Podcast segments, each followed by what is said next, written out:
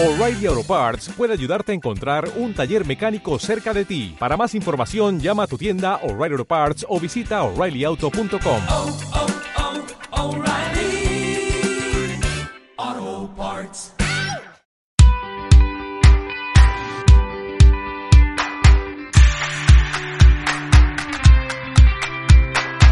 ¿Cuántas veces nos despedimos deseándole a nuestro interlocutor que se cuide? ¿Lo habías pensado alguna vez? Pues nosotros, además de desearlo muchas veces durante el día, queremos hacerlo de verdad, con letras mayúsculas. En nuestro podcast vais a poder oír y aprender formas de autocuidado y de cuidar a los demás. En definitiva, de ser más felices. Porque entretenerse y cuidarse es compatible. Bienvenidos.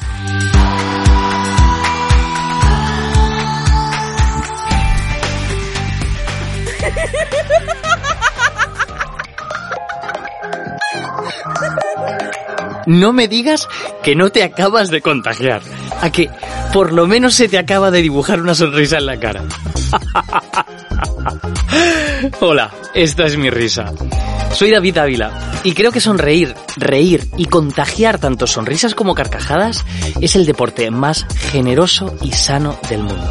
Además de ser también la terapia más efectiva ante las muchas adversidades de la vida que nos toca afrontar a diario, verás, me enorgullezco personalmente de haber conseguido hitos durante mi carrera profesional muy importantes y sobre todo muy gratificantes y que me han hecho crecer como persona espectacularmente.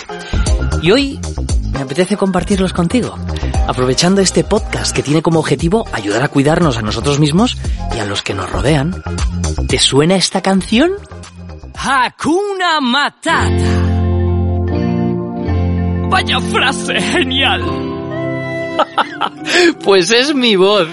Yo soy el actor que dio vida al personaje de Timón en el musical de El Rey León en la Gran Vía de Madrid, en España. Aún recuerdo los dos años de castings que tuve que hacer trabajando con el equipo creativo de Broadway, el mismo que había montado el espectáculo original en Nueva York. Te aseguro que tuve que trabajar durísimo y competir con compañeros con muchísimo talento. Bueno, yo creo que al final me cogieron porque siempre estaba de buen humor.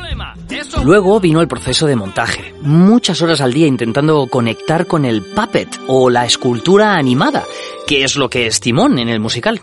Y sobre todo aprender a, a manipularlo, consiguiendo que pareciera que aquel suricato estuviera vivo. Recuerdo que el director recién llegado de Broadway me dijo un día, David, cuando Timón y Pumba salen al escenario y dicen su primera frase, todo el público sabe de dónde son. Necesito que los geolocalicemos en algún lugar de España. Bueno, yo le di muchas vueltas a esas palabras e intenté varios trucos interpretativos, modulando un poco la voz, utilizando tonos al hablar desde el personaje que pudieran hacer llevar al espectador a saber de dónde eran ese par de animales tan simpáticos, ese tándem tan archiconocido. Pero nada funcionaba. Así que, un día, se me ocurrió una idea y sin avisar a nadie premeditadamente, durante un ensayo general, casi a punto de estrenar el espectáculo, hice lo siguiente. Bueno, es que lo recuerdo perfectamente. Mi, mi, primera frase decía, vamos a ver qué es lo que tenemos aquí. Porque el personaje de Simba, siendo aún un niño, se había quedado dormido en plena sabana africana. Así que, esperé mi momento, me puse encima, me colgué a timón, metí la mano en la, en la abertura de su cabeza, que me permitía mover su boca, manipulándolo, y dije... ¡Vamos a ver qué es lo que tenemos aquí!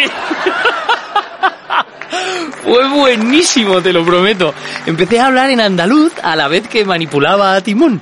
No sabes lo emocionante que fue ese preciso instante. Mira, se me están poniendo los pelos de punta. Ver a todos mis compañeros artistas, técnicos, el equipo de producción, maquillaje, utilería, luces, sonido, estaban todos partiéndose de la risa, a carcajada limpia. Lo demás ya forma parte de la historia. Yo estuve interpretando a ese personaje durante cuatro años. Luego, al dejar el espectáculo, los demás compañeros que lo han interpretado siguen haciendo exactamente lo mismo que yo diseñé. Y el público, durante más de nueve temporadas, ha seguido partiéndose de risa con mi timón del Rey León. Y no sabes con cuánto orgullo acabo de pronunciar esta frase.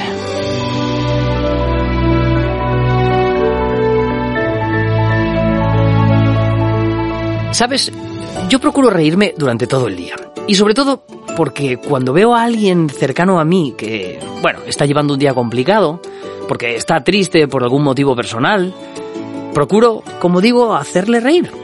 Te aseguro que no es tan difícil. Una frase bonita, un chiste rápido. Bueno, yo hasta he llegado a fingir caídas para que la gente se ría, pero es que me da igual. Lo que provocas es maravilloso. Una carcajada puede cambiar tu energía y tu día entero. Un- Una mirada a la cara a alguien durante unos segundos. O un buen abrazo. ¿Qué me dices de eso? Son el bálsamo reparador más eficaz y más antiguo del mundo. ¿No crees?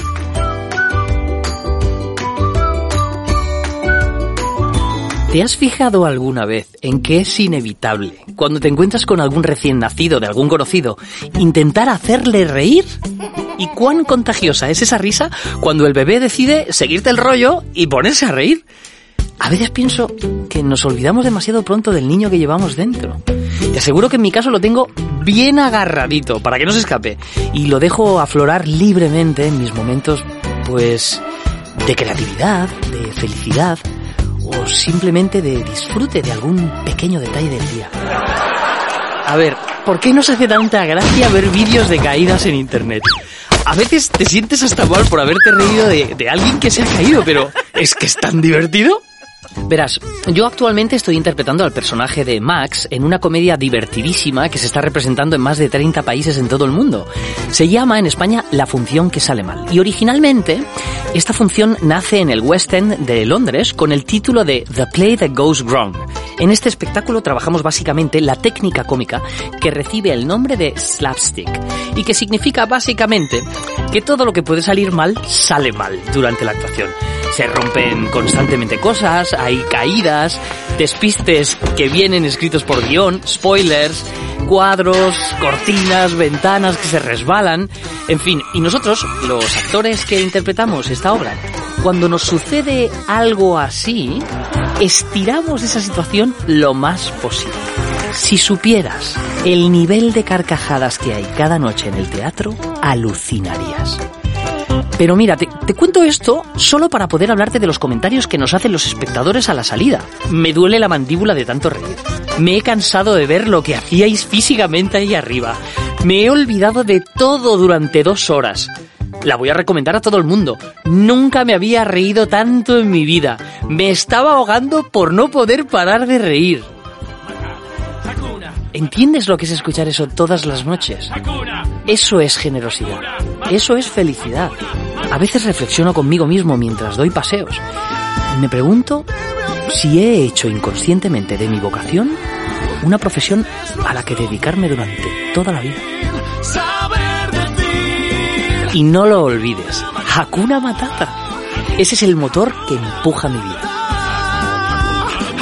Muchísimas gracias por venir y escucharme. Mira, ríete mucho. Porfa, ríete mucho y haz reír a los demás. La vida con risa es una gozada.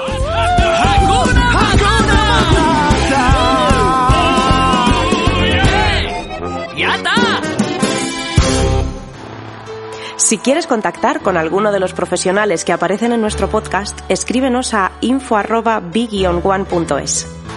Estaremos encantados de contactar contigo.